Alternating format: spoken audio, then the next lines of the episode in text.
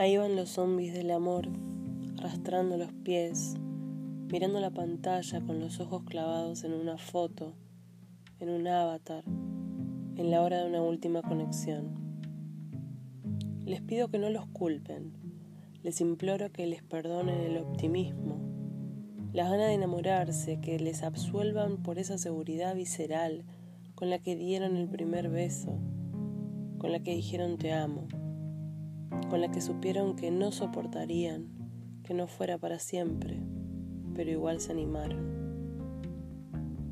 Ocurre que la ciudad se hizo demasiado grande para encontrar el amor a la vuelta de la esquina, en un café por Malavia o en un departamentito sobre Humahuaca.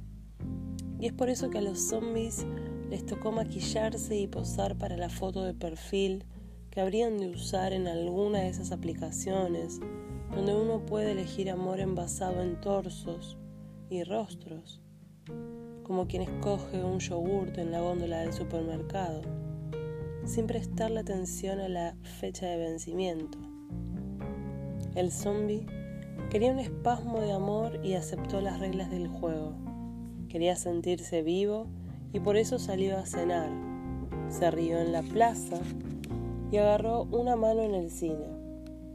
Tuvo vergüenza de sacarse el calzoncillo la primera vez.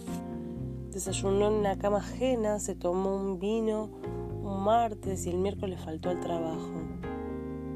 Se tomó el tiempo necesario para detener todo el ruido de la ciudad y amar un rato. Un ratito por lo menos.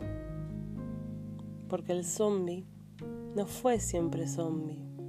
El zombie se vuelve zombie cuando lo muerde la tragedia una desaparición, una trompada, una mudanza repentina, un mensaje sin respuesta, un exnovio que regresa, un descubrir que no quiere tener hijos, un enterarse que odia a los animales.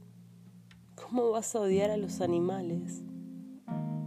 Y ahí está el zombie, arrastrando los pies, con los ojos clavados en una foto, en una publicación que ya no sabe si habla de él, en una frase que escuchó alguna vez de unos labios que recuerda hermosos. Aún así, le perdono las ganas de enamorarse, le perdono las ganas de enamorarse a cualquiera. Enamorarse es como el primer rayo del sol que te pega en la cara cuando salís del subte una mañana de invierno. Al fin y al cabo, uno no es culpable de lo que ama sino de lo que perdona. Espasmos en microalmas de Juan Solá.